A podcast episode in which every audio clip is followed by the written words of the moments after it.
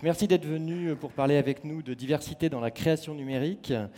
Euh, on a un plateau un petit peu moins nombreux que prévu au départ, comme vous avez pu peut-être le voir sur les présentations, mais du coup ça nous laissera plus de temps pour euh, développer chacun des thèmes. À l'heure où la mixité est belle dans la société, elle l'est tout autant dans la production et la réalisation audiovisuelle.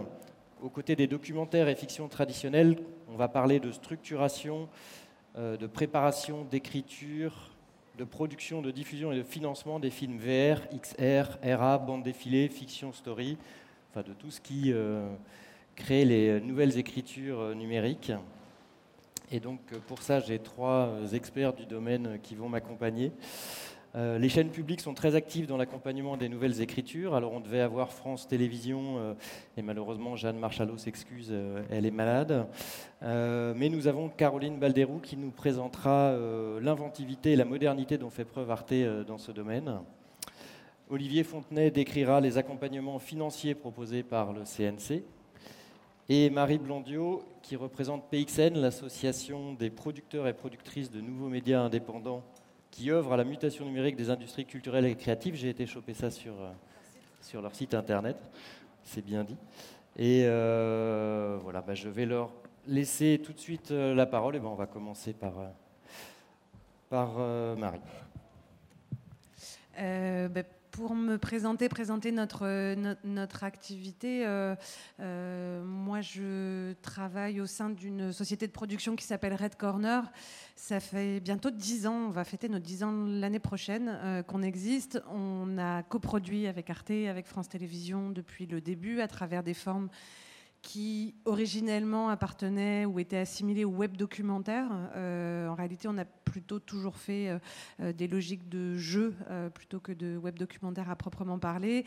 Et puis dix ans après, ben, on, produit de la VR, de la réalité augmentée sous la forme applicative principalement, avec des auteurs merveilleux et autour de créations qui sont des créations originale.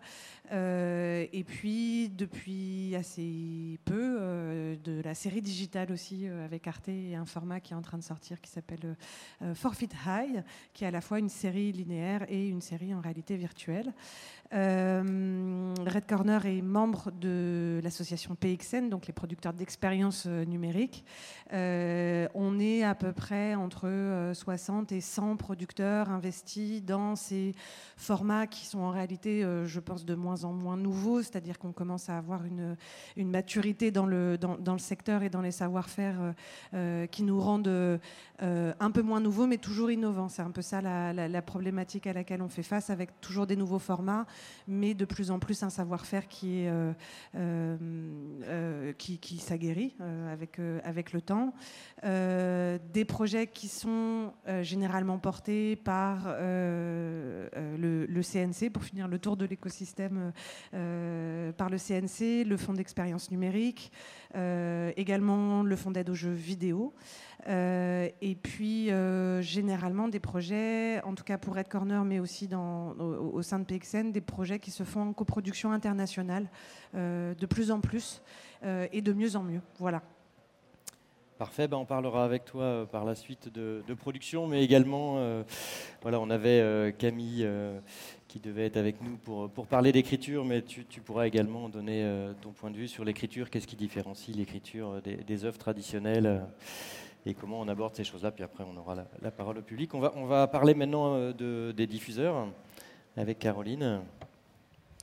Bonjour. Euh, oui, alors moi, je travaille au sein d'Arte France. Je dirige l'équipe euh, qui est constituée d'une quarantaine de collaborateurs qui travaillent sur des sujets de coproduction et de production et ensuite d'éditorialisation et de programmation d'œuvres euh, numériques, donc que ce soit euh, des documentaires euh, en format audiovisuel, en format vidéo classique, que ce soit, mais uniquement diffusé sur le numérique, que ce soit des formats de fiction qui peuvent être très originaux, en particulier sur des nouvelles plateformes sociales, mais également des formats en réalité virtuelle, en réalité augmentée. nous produisons également et coproduisons des, jeux vidéo, plusieurs par an, et puis euh, des formats podcast euh, également. Et, et, notre, notre ambition, enfin notre mission sur ce sujet en tant que, que média de service public, c'est donc d'accompagner la création et l'innovation sur tous ces sujets et tous ces supports, et puis d'aller à la rencontre de nos publics. Et donc, euh, enfin, on parlera un, peu plus euh, plus tard de, tous les projets, mais notre, euh, vraiment notre, notre volonté, c'est d'arriver à comprendre les nouveaux usages et d'être très en lien avec ces nouveaux usages sur toutes les, plateformes et tout ce qu'on appelle les, les, nouveaux médias qu'on creuse chez Arte depuis plus de près de 15 ans. Euh, pour vraiment proposer à nos utilisateurs euh, voilà, des, formats et des histoires qui correspondent euh, aux façons qu'ils ont de, regarder des, contenus et des programmes aujourd'hui sur toutes ces plateformes et sur tous ces médias. et donc on travaille vraiment de façon très proche avec l'écosystème évidemment des, producteurs, puisque nous recevons une quarantaine de projets numériques dans, mon équipe par mois, voilà, que nous, nous travaillons en, et que nous accompagnons d'abord sur des phases de développement, ensuite sur des phases de production, et puis ensuite sur toute la période, euh, encore une fois, de programmation. Donc, euh, au sein de mon équipe, il y a euh, des, profils de chargés de programme qui travaillent avec les producteurs sur les, œuvres et des profils de, social media manager, de channel manager sur toutes nos différentes plateformes euh, qui travaillent sur les sujets euh, d'éditorialisation, et puis des profils un peu plus transverses qui réfléchissent et, qui, qui, travaillent sur tous les, les, modes de distribution, sur les plateformes de réalité virtuelle, sur les casques, sur les plateformes de jeux vidéo, par exemple, qui sont des modes de distribution qui sont euh, voilà, qui étaient assez nouveaux pour nous il y a quelques années, que maintenant on connaît de mieux en mieux, mais qui sont assez complexes. Donc voilà un peu pour l'ensemble, en tout cas, de, nos activités. Parfait, merci. Alors tu parlais de complexité. Hop, je vais passer le micro. Euh, complexité, il y en a certainement dans le financement, j'imagine, euh, également sur ces œuvres qui doivent euh, être très différentes à, accompagner. Tu vas peut-être déjà te présenter Oui, alors quelques mots. Moi, je suis Olivier Fontenay, je dirige le service de la création numérique au CNC. La création numérique, ça regroupe bah, énormément des choses que Caroline et Marie viennent de dire. Le jeu vidéo, d'abord, il y a deux fonds d'aide aux jeux vidéo séparés au CNC, et puis il y a le crédit d'impôt jeux vidéo et le fonds que beaucoup d'entre vous doivent connaître, qui s'appelle le fonds Expérience numérique, qui aide très concrètement les nouvelles écritures, réalité virtuelle, réalité augmentée, mais un petit peu tout ce que tu as cité tout à l'heure aussi. Tous les nouveaux types d'écriture audiovisuelle sont concernés par ce fonds. Je précise également que certains des autres départements du CNC, l'audiovisuel que vous connaissez aussi évidemment, la direction de la création, a également d'autres aides qui peuvent concerner ces écritures par exemple CNC Talent, que beaucoup d'entre vous doivent connaître, qui est géré par la DCTP, qui fonctionne très bien.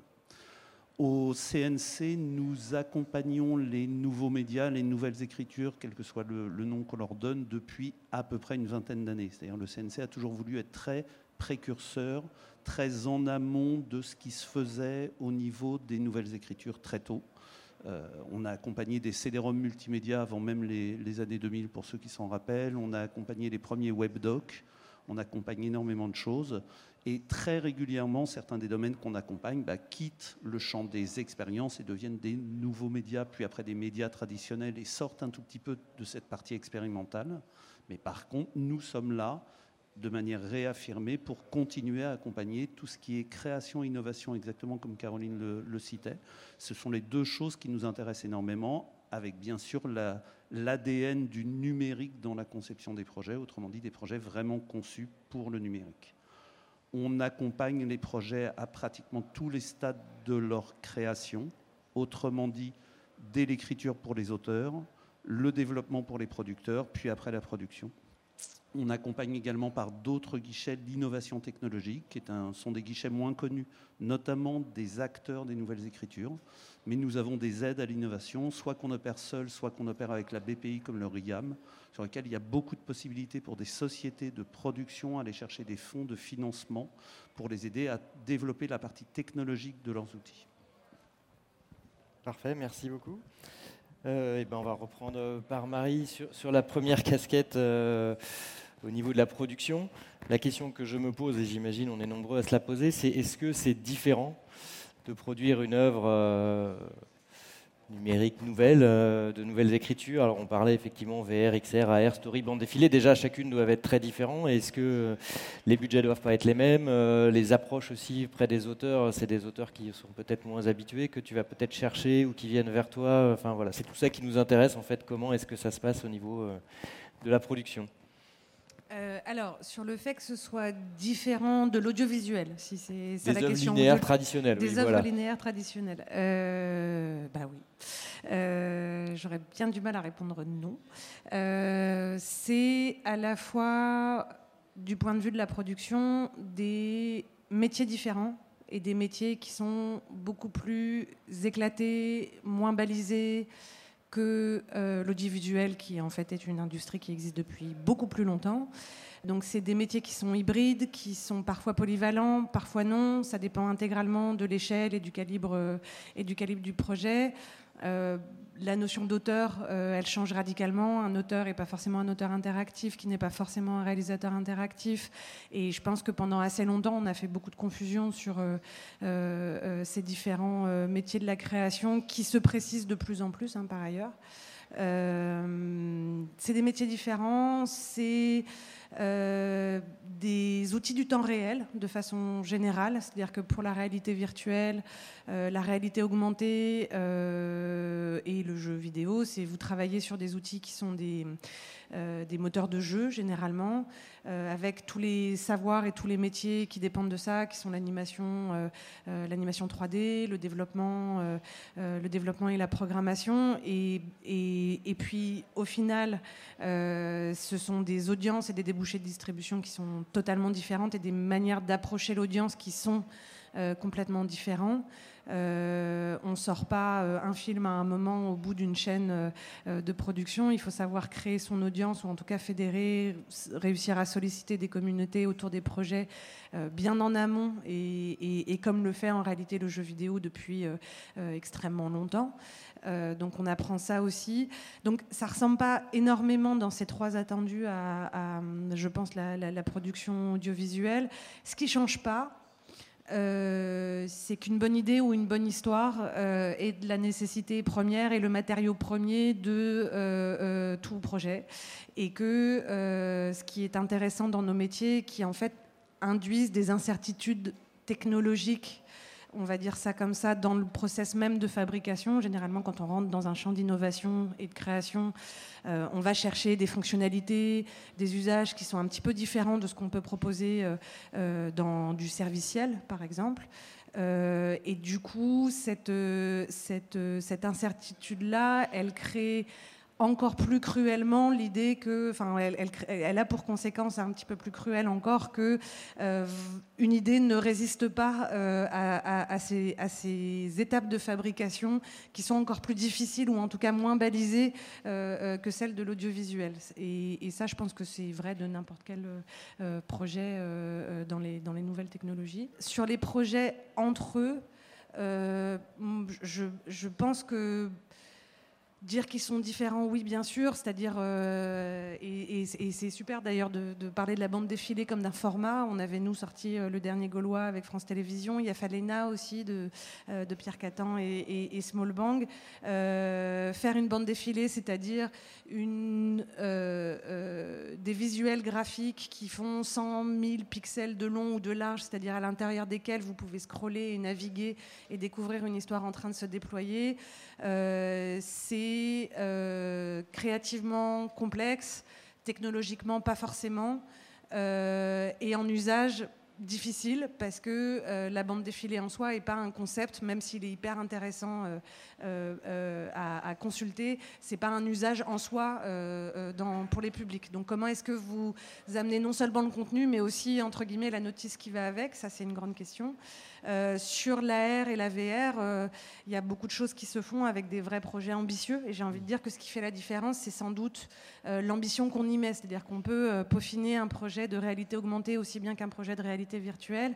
Et que je pense qu'à un moment donné, la typologie des projets, elle est, plutôt dans cette ambition-là, sachant que en fait, au sein de Red Corner, mais ce serait la même chose, je pense, chez la plupart des producteurs de PXN. On essaie de calibrer nos projets entre ce qui fait des projets petits, expérimentaux, innovants, en tout cas c'est comme ça que j'essaie de les construire, et des projets de plus grande ambition sur lesquels on a déjà des briques un peu plus solides pour nous adresser au public. Euh, en ce moment, je travaille euh, sur un, projet de, parcours en réalité augmentée pour les enfants dans les bibliothèques euh, avec France Télévisions, où un écrivain jeunesse raconte ses lectures d'enfance et déploie son imaginaire sur les enfants à travers les tablettes pour les enfants.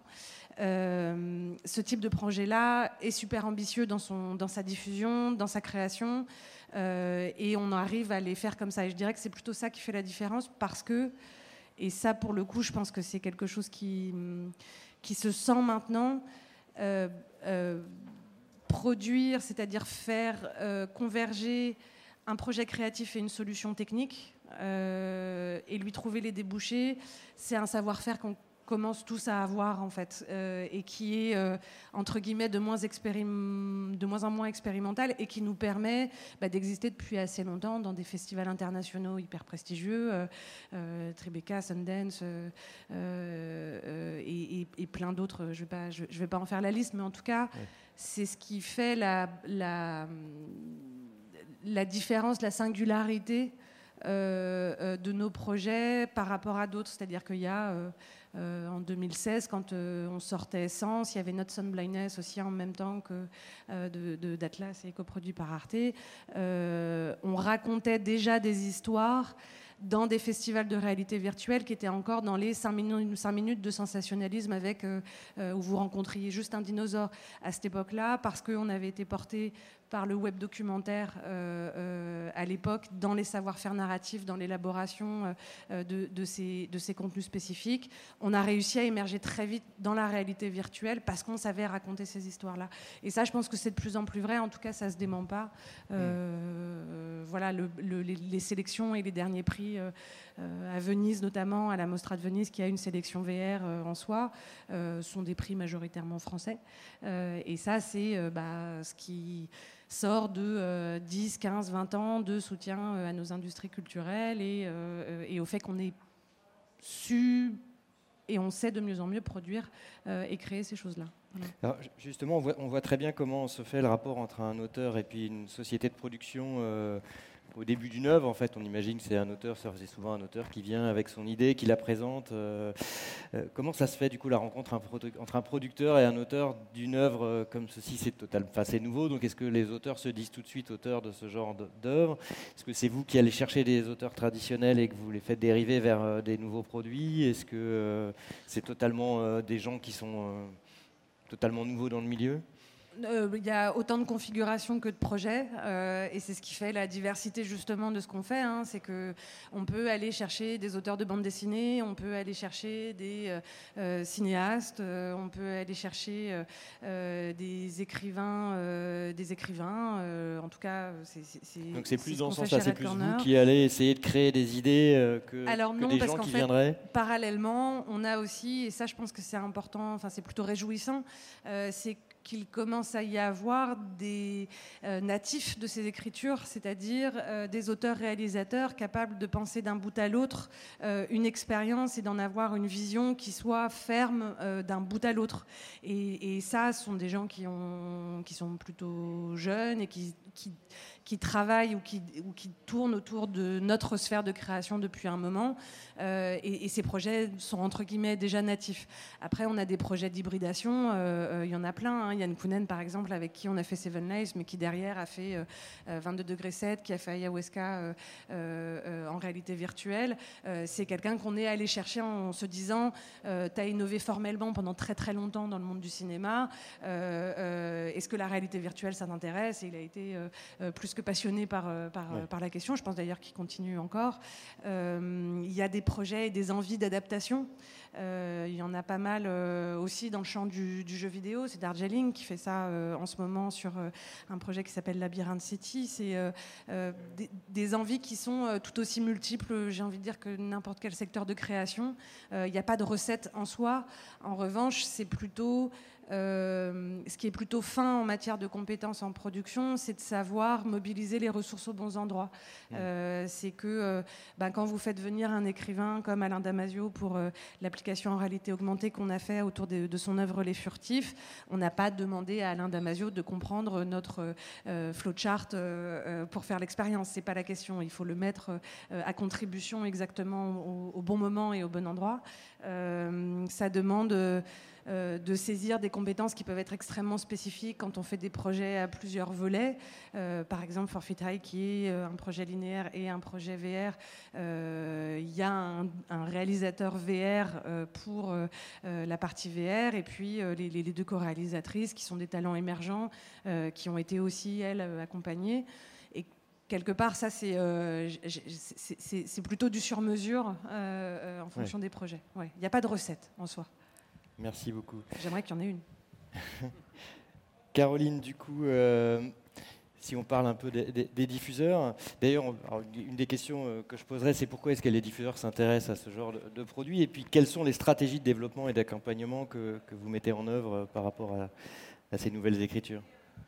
Alors, je pense que déjà tous les diffuseurs ne s'intéressent pas forcément à tous ces projets-là, mais particulièrement les diffuseurs du service public.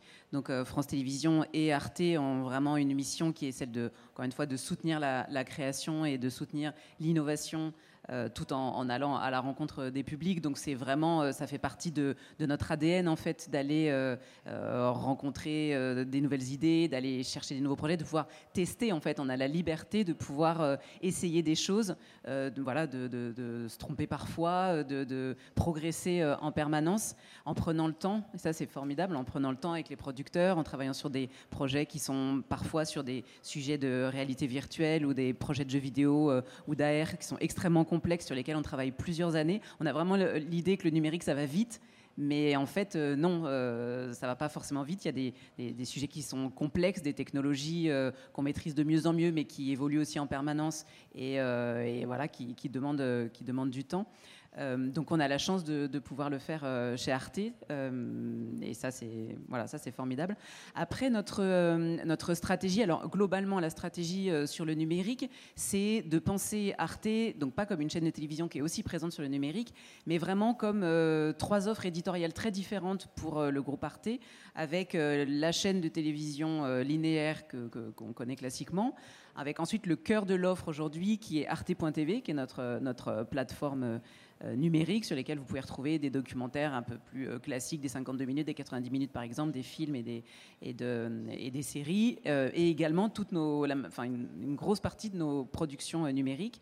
Et puis après, une offre sur toutes les plateformes sociales, les nouveaux médias, et puis voilà tous ces, nouveaux outils qu'on peut retrouver. Donc c'est particulièrement sur cette offre-là que mon équipe travaille.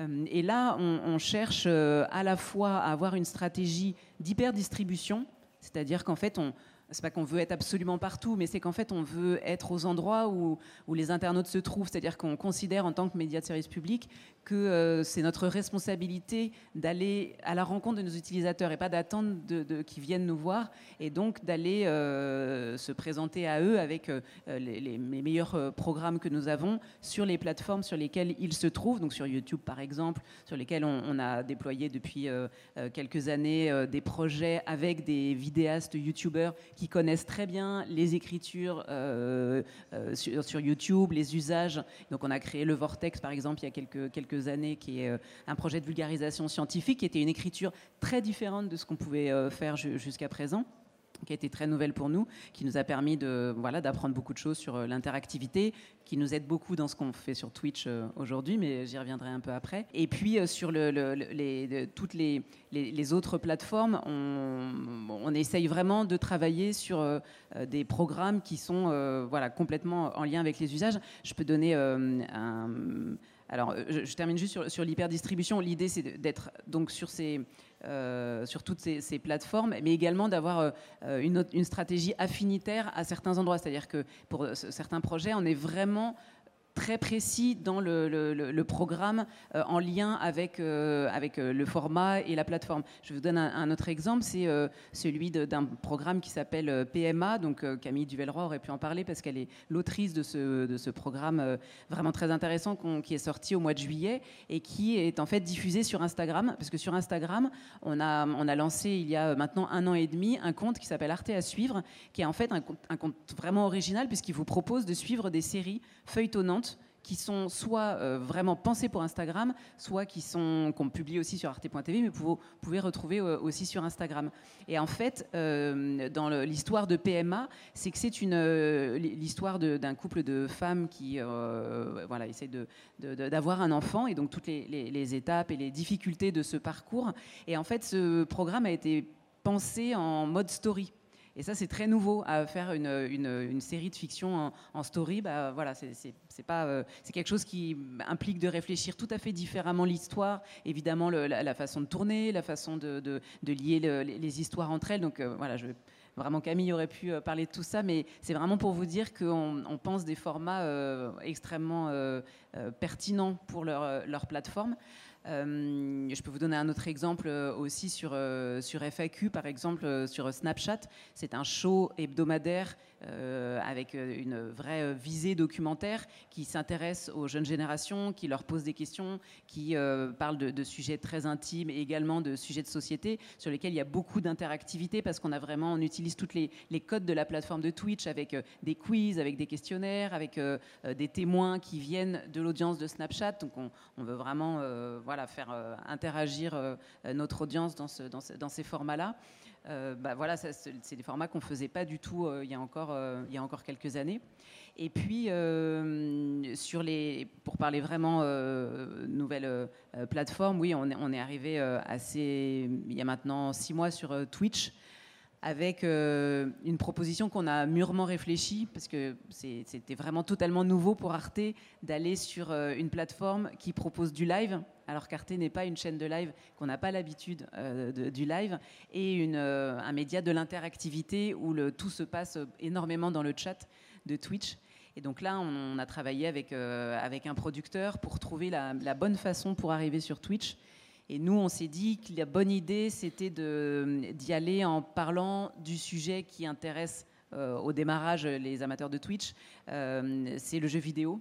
Euh, on est totalement pertinent sur ce sujet puisque donc on coproduit deux à trois jeux vidéo par an avec des studios indépendants.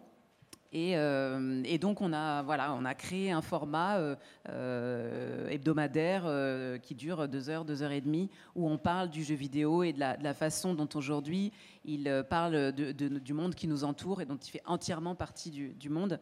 Parce que finalement, tout ce dont on, parle ici, ce sont ces nouveaux récits, voilà, ces nouvelles narrations, ces narrations très hybrides. Euh, on voit que de plus en plus euh, le jeu vidéo et la réalité virtuelle se rejoignent dans les modes d'écriture. On voit qu'en ce moment, en tout cas, nous on reçoit beaucoup de, projets qui, voilà, qui hybrident ces deux mondes-là. et pour nous, le jeu vidéo, c'est une nouvelle façon, enfin même plus nouvelle aujourd'hui parce qu'elle est complètement intégrée. C'est une façon de raconter des, histoires et de créer de l'immersion et de créer de l'interactivité également avec l'audience. Donc sur tous ces sujets-là, voilà, notre stratégie, c'est euh, d'essayer, d'essayer tout. Euh, de creuser tous les endroits, euh, d'être à l'écoute de tout ce que fait l'écosystème, de toutes les envies, de toutes les idées des producteurs et des créateurs pour, voilà, pour tester des nouvelles choses, et puis d'être à, l'écoute de, de, ce qu'attend notre audience également. Alors justement, tu, tu parles d'être à l'écoute. Est-ce que vous travaillez directement avec des producteurs et c'est les producteurs qui vous amènent les projets ou est-ce que vous allez plus loin pour chercher les projets et que vous allez chercher des auteurs et comment ou euh, comme... Alors, euh, le, mode de fonctionnement, c'est qu'on reçoit des projets de la part des producteurs. Donc euh, effectivement, on, reçoit entre 40 et 50 projets par mois, mais vraiment euh, que ce soit des projets de, euh, web-séries, de fiction, de web-séries documentaires, des unitaires de, documentaires également.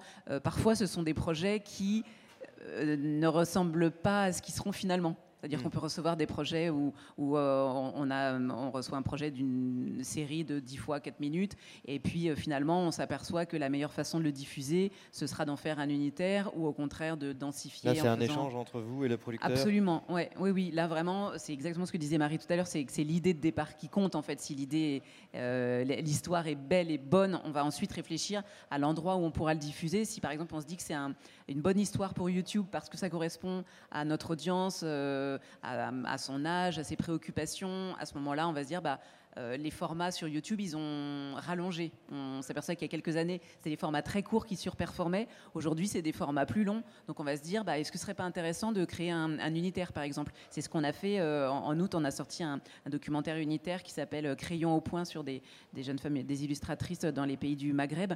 Bah, ça, c'était assez nouveau pour nous. Mais on s'est dit que c'était ce genre de, format qu'il fallait tester aujourd'hui, alors qu'il y a quelques années, on était vraiment beaucoup autour de sujets de web-série. En revanche, pour Instagram, évidemment, du coup, on va se dire que euh, si on fait une série pour Instagram, on va la penser en format, euh, en format, en format beaucoup plus court. Donc, on, on- reçoit euh, ces projets, on les, on les, on les on a tout un comité de lecture qui les, étudie. Ensuite, on a des comités euh, éditoriaux qui les présélectionnent pour euh, les phases de développement, euh, pour de- de demander aux producteurs de creuser la Bible des personnages, par exemple, dans le cadre d'une série, de faire un pilote, par exemple, ou des repérages.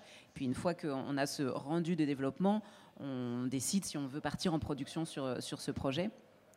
Et, euh, et alors, du coup, j'ai perdu le fil de ce que Du je coup, ça reste les producteurs qui, qui, qui vous. C'est Oui. jamais les auteurs. Vous n'allez pas chercher des auteurs et Alors, très peu, mais il, il se trouve qu'aujourd'hui, les médias sociaux permettent tellement une visibilité aux, aux auteurs et aux créateurs alors, de toute façon, ils auront toujours besoin des producteurs. Mais par exemple, on a euh, un exemple très récent. Euh, il y a six mois, euh, en fait, une, membre de notre équipe qui est extrêmement connectée, comme toute les, notre équipe, en fait, a repéré une jeune illustratrice qui fait aussi de l'animation, qui avait un compte Instagram absolument plein de poésie magnifique, qui avait démarré toute seule une, petite série, en fait, vraiment avec des outils chez elle. Et ça a été un coup de cœur incroyable. Et du coup, on, s'est dit qu'on allait la contacter. C'est ce qu'on a fait. Et en même temps, un producteur venait de la repérer. Donc là, il se trouve que les planètes se sont alignées, qu'on travaille ensemble euh, maintenant avec la société de production qui s'appelle Les Valseurs. Donc c'est un projet qui va s'appeler, euh, qui s'appelle Samuel, qui sortira en 2022 euh, sur Instagram, mais également sur arte.tv. Et puis on réfléchit aussi à d'autres déclinaisons. Voilà, un projet de, série en animation absolument très très poétique. Donc voilà, ça, c'est des choses qui peuvent arriver. Il nous arrive aussi euh, de temps en temps de pouvoir rencontrer des, des créateurs et dans ces cas-là de euh, leur proposer des, des producteurs que nous connaissons, avec lesquels nous travaillons et qui correspondent à, à leurs pattes, qui peuvent avoir euh, les mêmes envies. Ça, c'est tout à fait possible aussi. Vous travaillez avec beaucoup de producteurs. Il y a bien beaucoup de producteurs spécialisés dans ce domaine. Oui, oui, oui, bah, tous les, producteurs qui font partie de PXN en particulier. Et puis euh, après, on, oui, on a aussi des. euh, en fait, ce qu'on aimerait, c'est avoir toujours des nouveaux producteurs avec lesquels, euh, lesquels travailler. Donc, on, on essaye aussi d'être euh, encore plus visible parce qu'on s'aperçoit quand même que de temps en temps, on a des feedbacks qui nous disent que certains producteurs euh, nouveaux, jeunes, qui, qui arrivent sur ces sujets-là, n'ont pas forcément l'idée d'aller voir Arte Oui. parce qu'ils se disent, bah, c'est pas pour nous, ou au contraire. euh, voilà, c'est inaccessible, euh, alors que non, pas du tout, au, au contraire. Et puis on, finance des projets qui sont des projets, voilà, euh, vraiment d'envergure très très diverses. hein, euh, un, projet de, euh, web série, documentaire et des projets de, VR. C'est pas les mêmes budgets évidemment, donc, mais vraiment tous les, projets nous intéressent. J'imagine qu'il y a de tout, mais là c'est peut-être une question pour vous deux. Mais au, ni- au niveau des, des producteurs, c'est des producteurs qui font souvent que ce type d'écriture ou c'est des producteurs qui faisaient déjà des œuvres traditionnelles et qui se sont mis aux nouvelles écritures? Comment est-ce que ça se passe euh je pense qu'il y a absolument de tout. Euh, Il y a des sociétés qui se sont développées comme des départements de sociétés audiovisuelles préexistantes. Euh, donc le département innovation de, telle ou telle société de production audiovisuelle traditionnelle. Il y a des purs natifs. il y a des gens un peu hybrides. Red Corner, à la base, c'est des producteurs de documentaires fort recommandables qui se sont dit qu'ils devaient mutualiser une activité autour de la production digitale. Il y, a, je pense, vraiment absolument tous les, toutes, les, toutes les configurations et je ne pense pas qu'il y en ait une qui soit meilleure que l'autre. Mmh. Et, et, je pense aussi qu'en termes d'ambition et de taille, on a on a tout un panel, euh, ce qui rend pas forcément extrêmement facile le travail des institutions publiques pour nous soutenir du point de vue des structures, mais c'est qu'on a euh, euh, énormément de, de, profils différents et de, besoins et de façons de faire exister nos projets qui sont assez différentes. Il peut y avoir à l'intérieur d'une proposition de contenu, d'un projet, mille façons de le faire exister qui se pérennisent ou pas.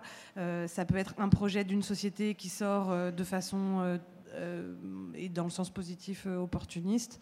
non, l'activité, l'activité et, les profils de nos structures sont très très divers, et notamment dans aussi et ça, ça informe beaucoup et c'est un peu là la complexité de ce qu'on fait, c'est qu'on est, on travaille sur des plateformes, des plateformes qui sont euh, euh, généralement massives. Quand on parle d'Insta, quand on parle euh, d'Oculus ou ce genre de choses,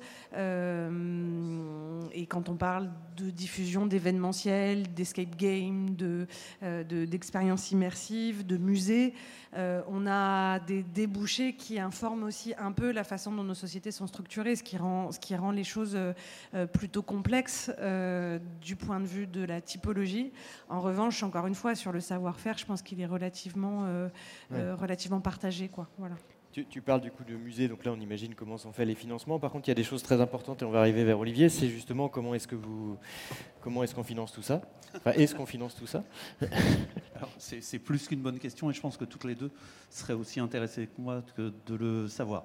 Euh, il y a une chose qui est très paradoxale dans ce marché, qu'on parle que c'est encore un marché d'expérimentation sur beaucoup de choses. Vous essayez euh, toutes les deux, chacune à votre niveau, beaucoup de choses. Moi, il y a une des choses qui me frappe et qui nous frappe, nous, au CNC, c'est la grande maturité et la grande qualité de ce qui se fait en France. Marie l'a cité tout à l'heure, euh, à Venise cette année, les trois grands prix pour la réalité virtuelle sont des prix français. la meilleure œuvre l'année dernière était également une œuvre française.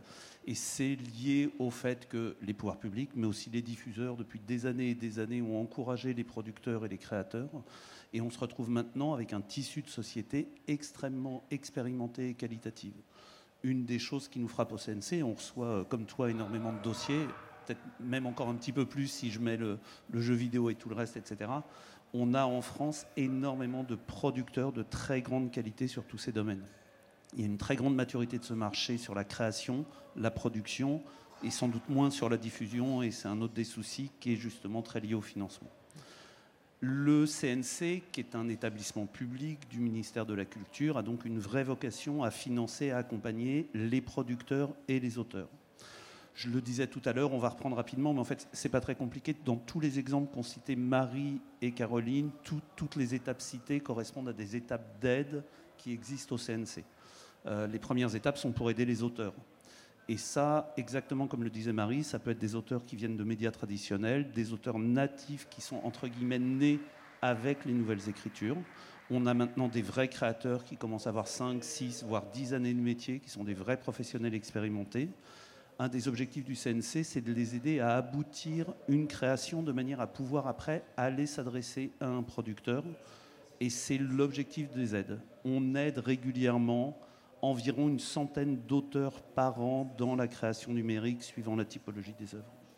L'objectif, encore une fois, c'est que l'auteur puisse avoir été un peu financé de manière à aboutir son idée et de ne pas aller voir un producteur uniquement avec un premier jet d'idée.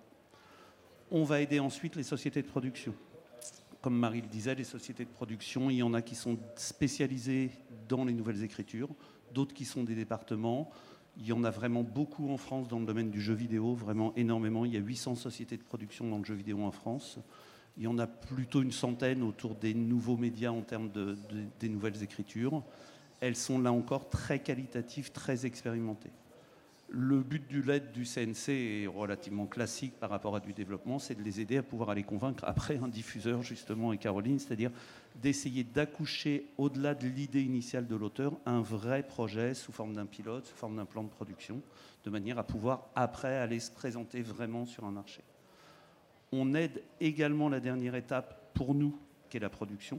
Là, cette fois-ci, avec des contraintes un petit peu plus lourdes, puisqu'on va demander aux producteurs d'avoir une partie du financement qui est déjà acquis, de manière à ce que nous, on puisse l'accompagner sur des projets qui ont des vraies chances d'aboutissement, et donc généralement, pas toujours, mais généralement, qu'ils soient accompagnés par un diffuseur. On va travailler également dans le cadre de coproduction internationale. Le CNC, de par son ADN qui est lié à l'historique du cinéma, est très ouvert aux coproductions, évidemment, incluant dans les nouvelles écritures. On a beaucoup de nos projets qui peuvent se retrouver coproduits avec des sociétés euh, généralement canadiennes, américaines, anglaises, coréennes, taïwanaises. C'est vraiment quelque chose qu'on fait beaucoup. Nous n'avons pas à ce stade d'aide spécifique dédiée à la diffusion, qui est probablement un des enjeux majeurs des nouvelles écritures. Maintenant que justement qu'il y a une industrie qui est mature, qui sait produire des œuvres de qualité, il y a réellement un trou sans doute sur les solutions de diffusion. Ça fait partie de discussions qu'on a, de réflexions qu'on a, euh, de savoir comment mieux accompagner les projets jusqu'à ce stade, sachant que c'est une étape fondamentale que nous-mêmes on demande de plus en plus aux producteurs de peut-être considérer davantage le rapport au public plus tôt, que beaucoup plus de ces projets soient conçus pour le public, en tenant vraiment compte des possibilités de diffusion, en ayant anticipé ce qui peut se passer. Un des domaines fascinants des nouvelles écritures, c'est qu'il n'y a pas de règles. Marie citait un projet qui, là, qui va se passer dans des bibliothèques.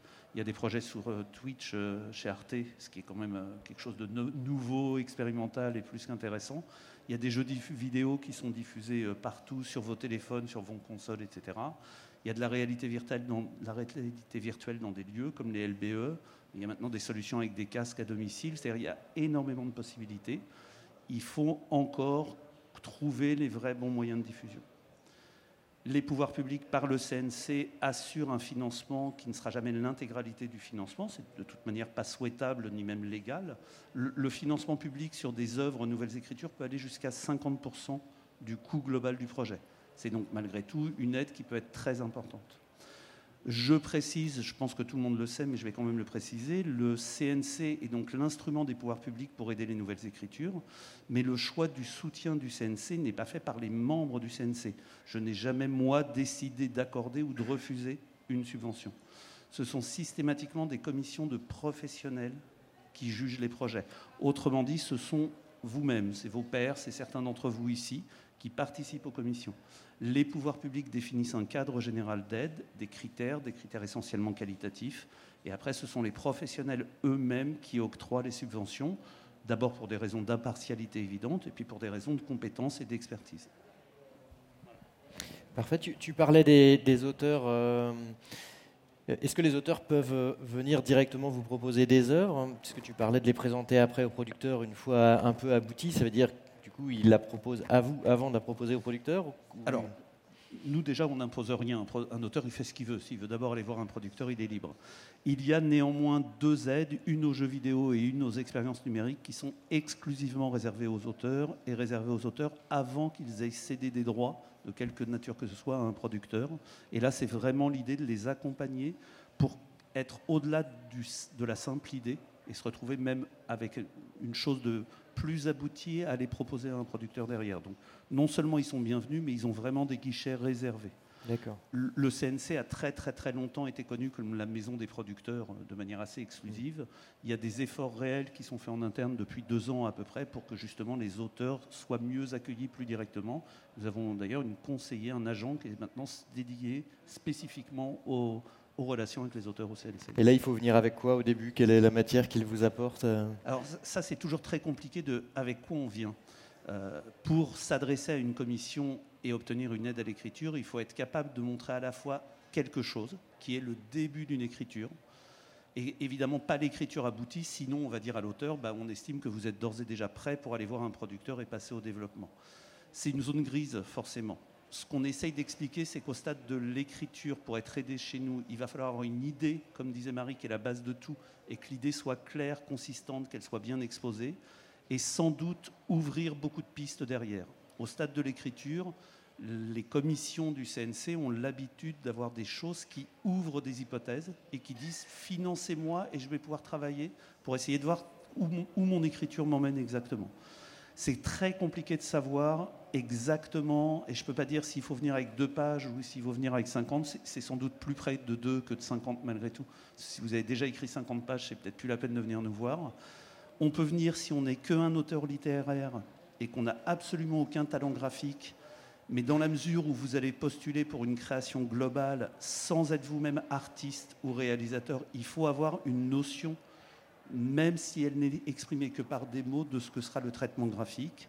Et évidemment, si vous envisagez de faire une œuvre interactive, sans être vous-même ni programmeur, ni peut-être designer interactif, il faut aussi avoir une idée, être capable de l'exprimer sur où sera l'interaction.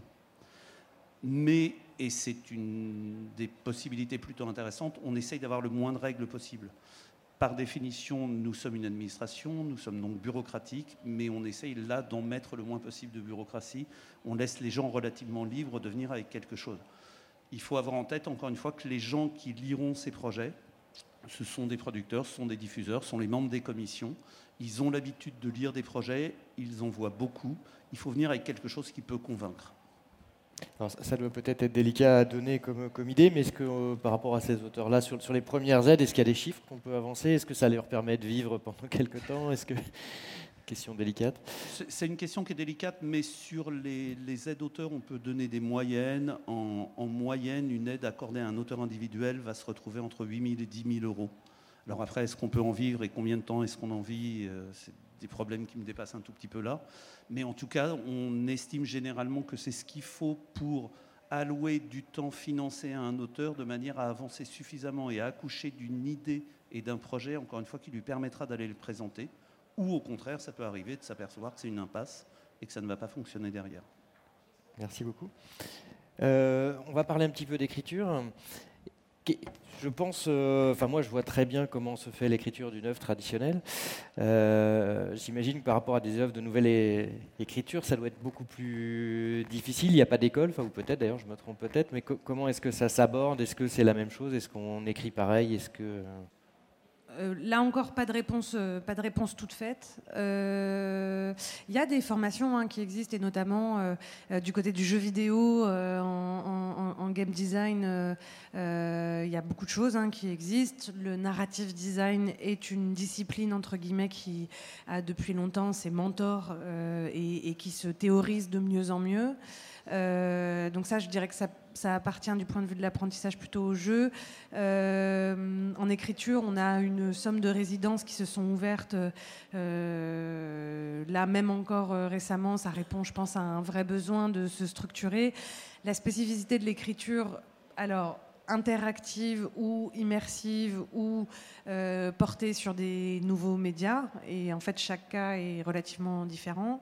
Euh, je, dirais que c'est le principe d'une écriture qui est souvent collective, c'est-à-dire que vous faites appel à des métiers euh, qui sont autres et que bah, comme on est aligné, on a été, on l'est encore aujourd'hui, hein, énormément aligné sur les modèles de la production audiovisuelle, on n'a pas toujours su voir à quel point euh, il est absurde de faire travailler un scénariste euh, sur un projet euh, sans avoir une seule idée, euh, sans qu'il ait une seule idée, ce scénariste, du travail du développeur à la fin. C'est-à-dire qu'il y a des logiques d'écriture linéaires euh, qui peuvent se faire très simplement et seul. Euh, ne pas savoir ce qu'un développeur doit en faire, et alors que lui, il fonctionne dans un mode beaucoup moins linéaire mais paramétrique, si je fais très très simple, eh bien, ça aboutit à des projets qui ne sont pas forcément pertinents. donc, quelque part, la, la, ligne, entre guillemets, assez horizontale de l'audiovisuel, du scénario, euh, du tournage et de la post-production, euh, dans, ses écritures euh, interactives ou numériques, elle se fait très différemment et elle, doit globalement se faire en connaissance de cause de la fabrication, du mode de fabrication et du débouché. Et c'est pour ça que c'est extrêmement important qu'il y ait entre guillemets des auteurs natifs de ces écritures digitales qui savent extrêmement bien penser le projet avec ce qu'il va devenir au bout et qui sont par ailleurs euh, capable de le travailler jusqu'au bout et travailler une logique d'écriture jusqu'au bout. Euh, c'est-à-dire jusqu'à la dernière euh, étape du projet. Je pense que c'est ce qui fait aussi partie de la spécificité de nos projets, qui est assez itérative, sans que ça fasse peur, et, parce que ça peut être en réalité bien assumé. on a des logiques d'écriture qui sont plus ouvertes et, a priori en, suivi un petit peu plus longue. Et puis c'est des logiques d'écriture aussi euh, qui ont cette spécificité de pas forcément être des scénarios dialogués. Enfin, si je fais très simple, on pourrait dire la même chose du cinéma expérimental, hein, je pense. Mais une des choses qui change tout, euh, c'est l'écriture euh, environnementale. Quand vous faites un jeu vidéo, il faut que l'endroit dans lequel on vous place, ce serait la même chose pour une expérience immersive, l'endroit dans lequel on vous place vous raconte une histoire. et ce travail-là d'écriture, il est assez spécifique, encore une fois, pas totalement étranger au monde du cinéma, où évidemment les décors vous racontent aussi une histoire. Simplement, euh, dans le, ce qu'on appelle l'environmental storytelling, il y a des spécificités, il y a du mouvement, il y a du mouvement à l'intérieur de monde ouvert. Comment est-ce qu'on vous fait naviguer à l'intérieur de ce monde ouvert euh, euh, et, pour que vous ayez la sensation et le plaisir de la liberté? C'est des choses qui sont assez complexes, mais sur lesquelles, encore une fois, rien n'est infaisable et c'est de moins en moins euh, expérimental des logiques là aussi d'écriture. Euh, le game design appartient aussi à un registre d'écriture. Euh, donc c'est pas un auteur qui écrit tout seul euh, dans, le secret de sa chambre.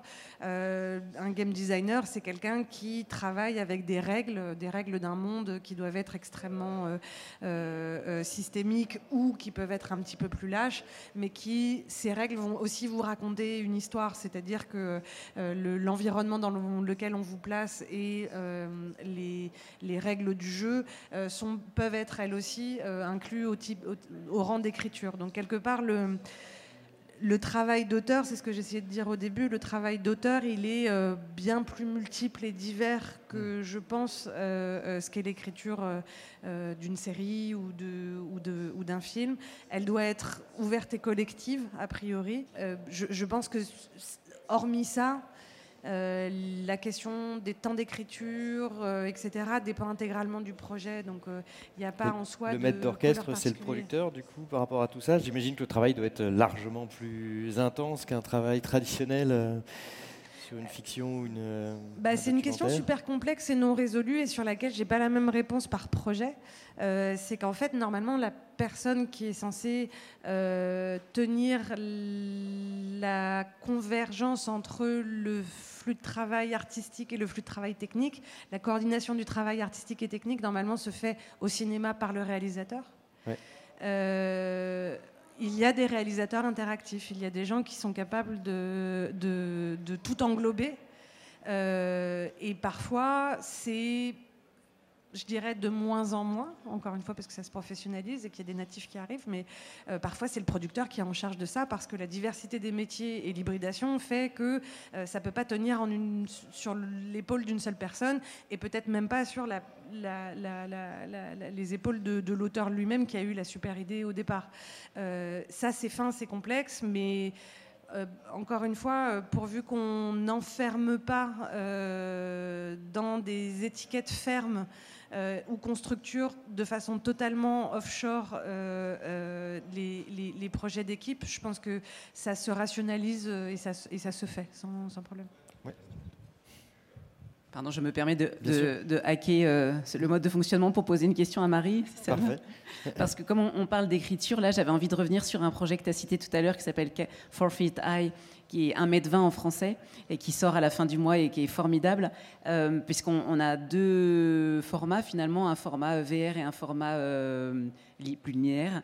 Euh, et juste que tu nous dises comment, puisqu'il ne raconte pas la même chose justement, comment est-ce que vous aviez travaillé ça? Alors, j'ai mille histoires, à, mille histoires à raconter sur Forfeit High, mais il y en a une qui est nouvelle, magnifique, c'est qu'en fait, Forfeit High, c'est un projet qui est natif en réalité virtuelle. C'est-à-dire que ça raconte l'histoire d'une jeune fille en fauteuil roulant qui veut vivre sa première fois. Elle arrive en terminale et pour elle c'est le moment. Et la question c'est, elle débarque dans son niveau lycée, comment elle va faire euh, euh, pour vivre cette première fois? Donc ça parle de sexualité et de handicap. Euh, le monde de la réalité virtuelle qui, comprend notamment deux institutions merveilleuses qui sont Sundance et le Biennale College qui est lié à Venise, au Festival de Venise, ont accueilli ce projet VR et l'ont fait mûrir. C'était une équipe argentine à la base euh, qui avait euh, écrit une blind date sur un site de rencontre et l'héroïne qui s'appelle Juana n'a pas encore dit à la personne qu'elle va rencontrer qu'elle est en fauteuil roulant. Et sa copine lui fait une blague en lui disant peut-être qu'il va pas voir.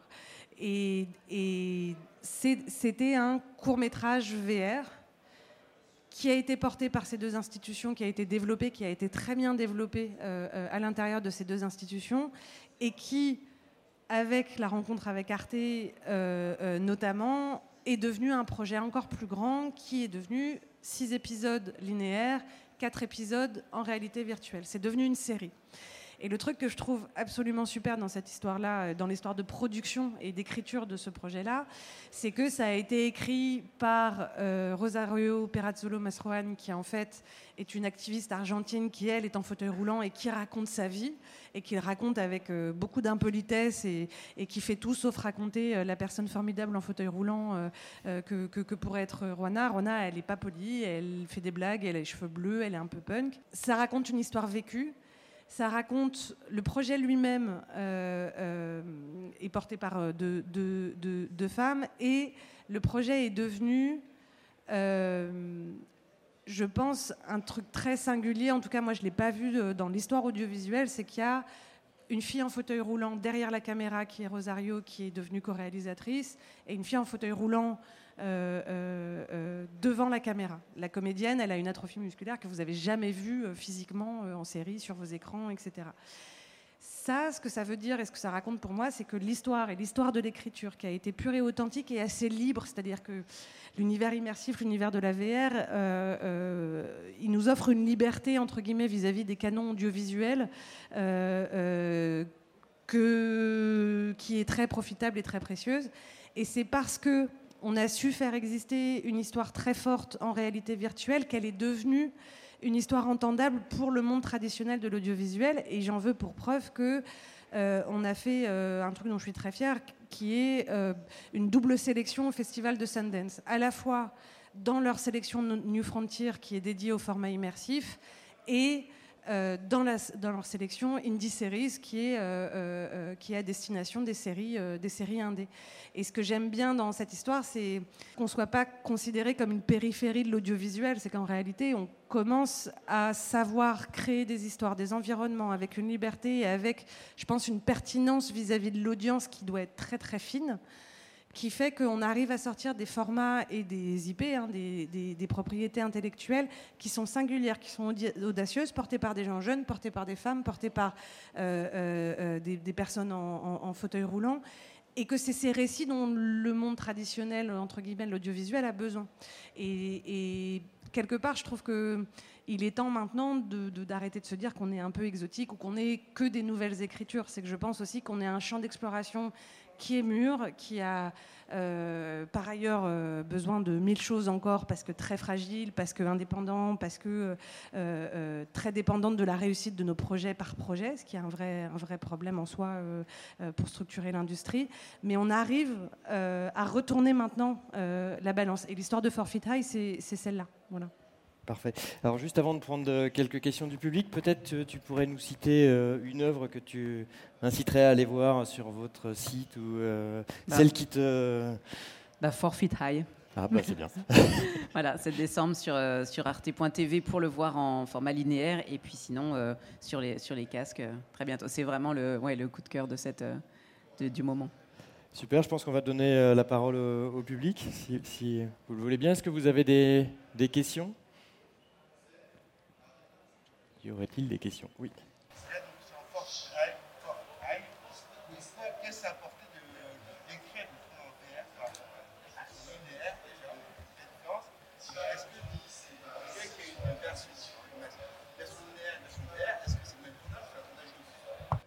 Alors, euh, qu'est-ce que ça change la réalité virtuelle et pourquoi c'est un projet natif en réalité virtuelle? C'est pour ça que ça s'appelle 4 feet high 1m20, ça veut dire 1m20. Euh, c'est qu'en fait, l'expérience en VR vous mettez à hauteur de quelqu'un dans une chaise roulante. Et ce qu'elle raconte de façon assez drôle, c'est qu'à 1m20 du sol, votre vie, c'est des gens qui vous parlent en hauteur, donc qui s'adresse à vous un peu comme ça, en vous parlant très fort, généralement. Euh, que les seules personnes à qui vous pouvez faire face, c'est des enfants de 8 ans, qui vous parlent à peu près comme quelqu'un de normal et que par ailleurs, c'est une vie de fesses et de, de renflement de pantalon. C'est-à-dire que vous êtes au milieu d'une autre réalité. Il y a plein de plans à l'intérieur de, de, la série que vous pourrez voir. Qu'est-ce que ça veut dire d'être une fête, dans une fête ou dans un concert à 1m20 du sol? Euh, bah, En fait, euh, vous voyez, euh, vous voyez des fesses. C'est très, très simple. Et, et, et, le format, entre le format linéaire et le format VR, ce qui a été assez vertueux, c'est que deux choses en écriture, ce qu'on a déroulé, euh, je vais essayer de la faire très courte. La série, c'est euh, une chronique dans la vie de, enfin, c'est chronique dans la vie de. Euh, c'est son arrivée au lycée jusqu'au moment où elle arrive à s'émanciper à travers le mouvement pour le droit à l'avortement en Argentine, dans lequel son lycée est impliqué. Il y a ce cheminement de personnages qui respecte un peu tous les attendus de la série euh, linéaire, entre guillemets. Et on a pris la réalité virtuelle comme étant des points de suspension dans la vie du personnage euh, et dans sa quête. C'est-à-dire que les, les six épisodes linéaires correspondent pas aux quatre épisodes en VR. C'est pas la même chose. En revanche, c'est le même fil. C'est-à-dire qu'on a deux premiers épisodes qui se ressemblent un peu, le temps de poser le personnage, son intrigue, etc. Et ensuite, vous avez des moments de vie de Roana qui pourraient être pris dans le fil chronologique de la série, mais qui sont des points de suspension et des aventures qui lui arrivent et qui respectent intégralement euh, le réalisme entre guillemets de sa vie, quoi. Ouais. Vous pouvez voir l'un et l'autre indépendamment. Si vous, regardez les, si vous regardez les deux de façon complémentaire, vous avez un aperçu assez complet euh, de ce qu'on a fait du personnage et de ce qu'est la vie de, de. Absolument. C'est hyper intéressant. oui. Alors s'il y a d'autres questions, il faudra qu'on m'a dit qu'il fallait que je fasse passer le micro. Euh, s'il y a des questions, est-ce qu'il y a d'autres questions dans la salle? Ah. On va essayer de vous emmener le micro. Je ne sais pas si. Pardon. Euh, ma question va diriger un peu à l'étape de création et aussi de financement, possiblement, pour les projets euh, des nouvelles, nouveaux écritures, nouvelles écritures. Pardon. Et euh, est-ce que dans l'étape d'écriture, vous pensez déjà aux, diffuseurs et comment vous allez diffuser le, projet? Et si oui, est-ce que ça, bénéficie, bénéficie les côtés financement? Est-ce que c'est un choix créatif ou aussi c'est un choix des financements euh, pour un préachat euh, voilà, projet? Euh, bah, en fait, est-ce qu'on fait des projets pour le marché? C'est une vraie question. en fait, non. pas directement pour le marché parce que je, c'est complexe, mais pour faire simple, on fait des projets qui suivent des visions d'auteurs. C'est des projets sur lesquels il y a une singularité de point de vue euh, qui sont pas euh, et qui sont faits pour exprimer de la diversité, de la singularité et qui sont pas euh, l'énergie première généralement. ça n'est pas d'essayer de chercher le maximum de public. C'est pas directement ça. Mon Dieu, je m'enferme dans un truc extrêmement compliqué. L'idée, c'est que autour de ces projets de création, c'est souvent une envie première de création parce que l'histoire est pertinente, parce que le support est pertinent. Euh, on essaye de maximiser le public qui peut le voir. Et c'est un petit peu différent. Je ne pense pas avoir jamais entendu un auteur qui est venu me voir avec un projet pour me dire ça va cartonner sur Oculus. Ce n'est pas la question. Généralement, ce qui nous anime, c'est des projets euh, qui ont une singularité, une utilité, une résonance particulière, qui racontent une histoire sur le monde, euh, qui fait faire généralement un petit pas de côté par rapport à ce qu'on pourrait entendre comme les contenus du marché, euh, c'est-à-dire euh, euh, du mainstream qui cherche à maximiser l'audience en soi. Nous, ce qu'on cherche à faire, c'est à maximiser les audiences autour de projets singuliers, de projets d'auteurs, avec une vision.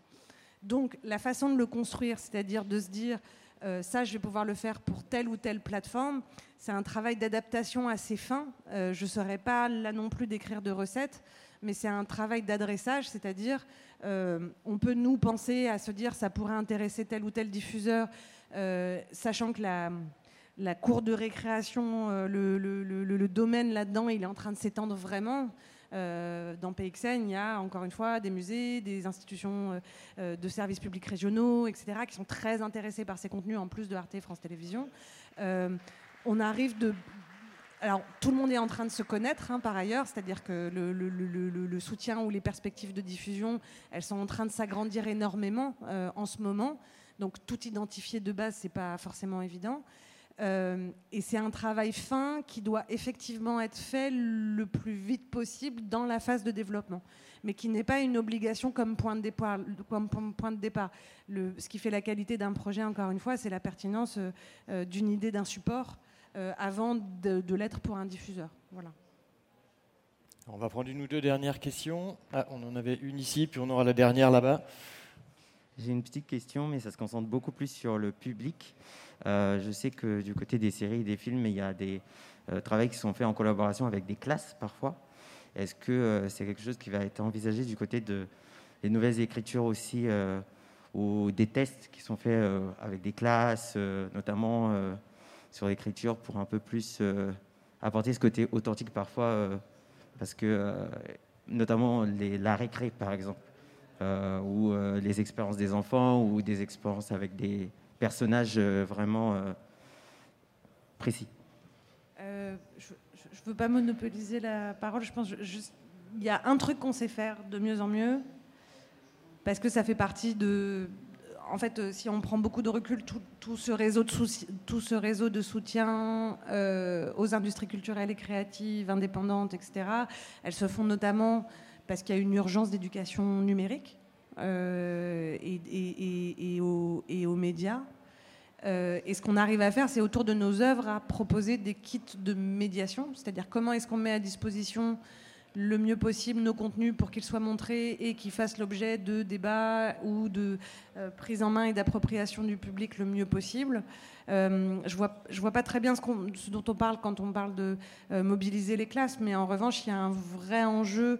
il y a un vrai enjeu de diffusion de nos contenus auprès des plus jeunes et dans des démarches de médiation qui soient les plus pertinentes possibles. Et ce qui est chouette, c'est que là, enfin, en tout cas sur euh, la plupart des projets qu'on sort, et, je pense qu'il y a pas mal de choses euh, aussi du côté du. Il y a eu l'appel à projet CNC Savoir et Culture, il y a la formation au sein de PXN d'une entité qui sera euh, dédiée, qui portera cette question-là sur les savoirs.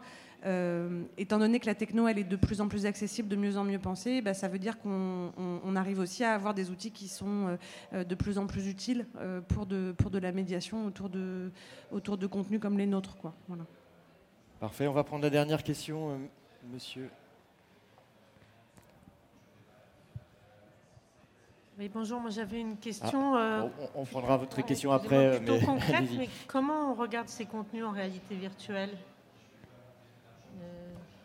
Alors, dans un casque de réalité virtuelle mais sur, la, sur le. Oui, mais on se connecte sur quel. Euh, ça, j'avais compris, mais sur quel. Euh, sur quel média en fait? C'est ça que j'ai pas bien compris. Euh. Ah, sur quelle, sur des quelle diffusion en fait Sur Arte TV par exemple, Alors après, vous allez sur le, dans, la plateforme d'Oculus de, par exemple, vous pouvez, vous avez toute un, une offre de programmes et vous êtes connecté et en fait vous choisissez euh, l'offre arte.tv, enfin ah, l'offre Arte par exemple, ou euh, la vignette de, de 1m20 par exemple que vous sélectionnez et que vous diffusez dans votre casque. D'accord, ok, merci beaucoup. Voilà, ce sera la toute dernière question. Monsieur Alors, moi, ma question, elle concerne l'aide individuelle aux auteurs. Et donc, ça touche combien d'auteurs chaque année? Et c'est combien de commissions? Et est-ce que c'est une aide en nom propre, donc sur l'auteur, ou si c'est sur le projet?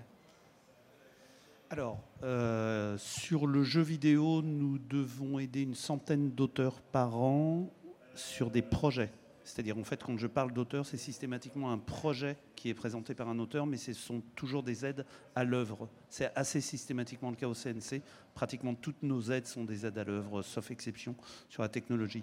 Sur les nouvelles écritures de mémoire, on doit aider une soixantaine d'auteurs par an. Dans les deux cas, il y a quatre commissions dans l'année. C'est des commissions trimestrielles. Et pour retenir vraiment en deux mots, les, commissions se déroulent en fin de trimestre systématiquement. Et le dépôt de dossier pour les commissions suivantes sont au début du trimestre suivant. Merci. Merci beaucoup. Du coup, je pense que. Alors, on va être obligé. Ah, une dernière réaction, après, on va être obligé de. Non, par acquis de conscience sur la diffusion des contenus, parce qu'elle est quand même hyper importante. Un contenu comme Forfeit High sera disponible euh, sur, Arte, enfin, sur Arte, sur la chaîne YouTube d'Arte. La chaîne YouTube d'Arte, YouTube permet aujourd'hui de diffuser du 360. Donc vous pouvez, euh, sur votre euh, téléphone, si vous avez un, casque de réalité virtuelle qui l'admet, euh, vous pouvez le regarder sur YouTube ou y avoir accès, sinon depuis votre, votre ordinateur en navigation simple. et ensuite, c'est exactement comme l'App Store ou Google Play. Vous avez l'Oculus Store ou euh, PSVR, euh, PSVR pardon, PlayStation, c'est une console de, une console de jeu euh, qui vous donne accès à des contenus en réalité virtuelle depuis des casques dédiés. Voilà. Et celui qui change enfin celui qui se diffuse le plus en ce moment, qui à mon avis va se vendre beaucoup à Noël, c'est l'Oculus Quest. L'Oculus Quest, il est accessible financièrement, c'est 300 euros environ pour y avoir accès. Il fonctionne bien. Le problème, c'est que Oculus a un peu fermé les vannes euh, des applications qui étaient disponibles et on espère de tout cœur qu'ils pourront la réouvrir à, à, Forfeit High. Voilà. Oui, en fait, c'est vraiment c'est une question très intéressante parce que c'est un vrai enjeu du coup de distribution de ces contenus-là euh, et on est fortement dépendant du coup des plateformes euh, sur lesquelles, enfin des plateformes qui diffusent et donc c'est beaucoup de relations avec eux, c'est beaucoup de discussions, c'est un peu de lobbying aussi pour pouvoir faire apparaître vraiment les, programmes. Il y a énormément de programmes donc euh, euh, c'était une bonne question, euh, c'est un vrai sujet. Je, vois qu'il reste quelques questions. Ce que je vous propose, si nos experts l'acceptent, c'est peut-être, parce que du coup, il va falloir préparer la salle pour la suite, que vous rejoigniez à l'extérieur et puis que vous leur posiez les questions. Merci beaucoup d'être venus et puis à bientôt.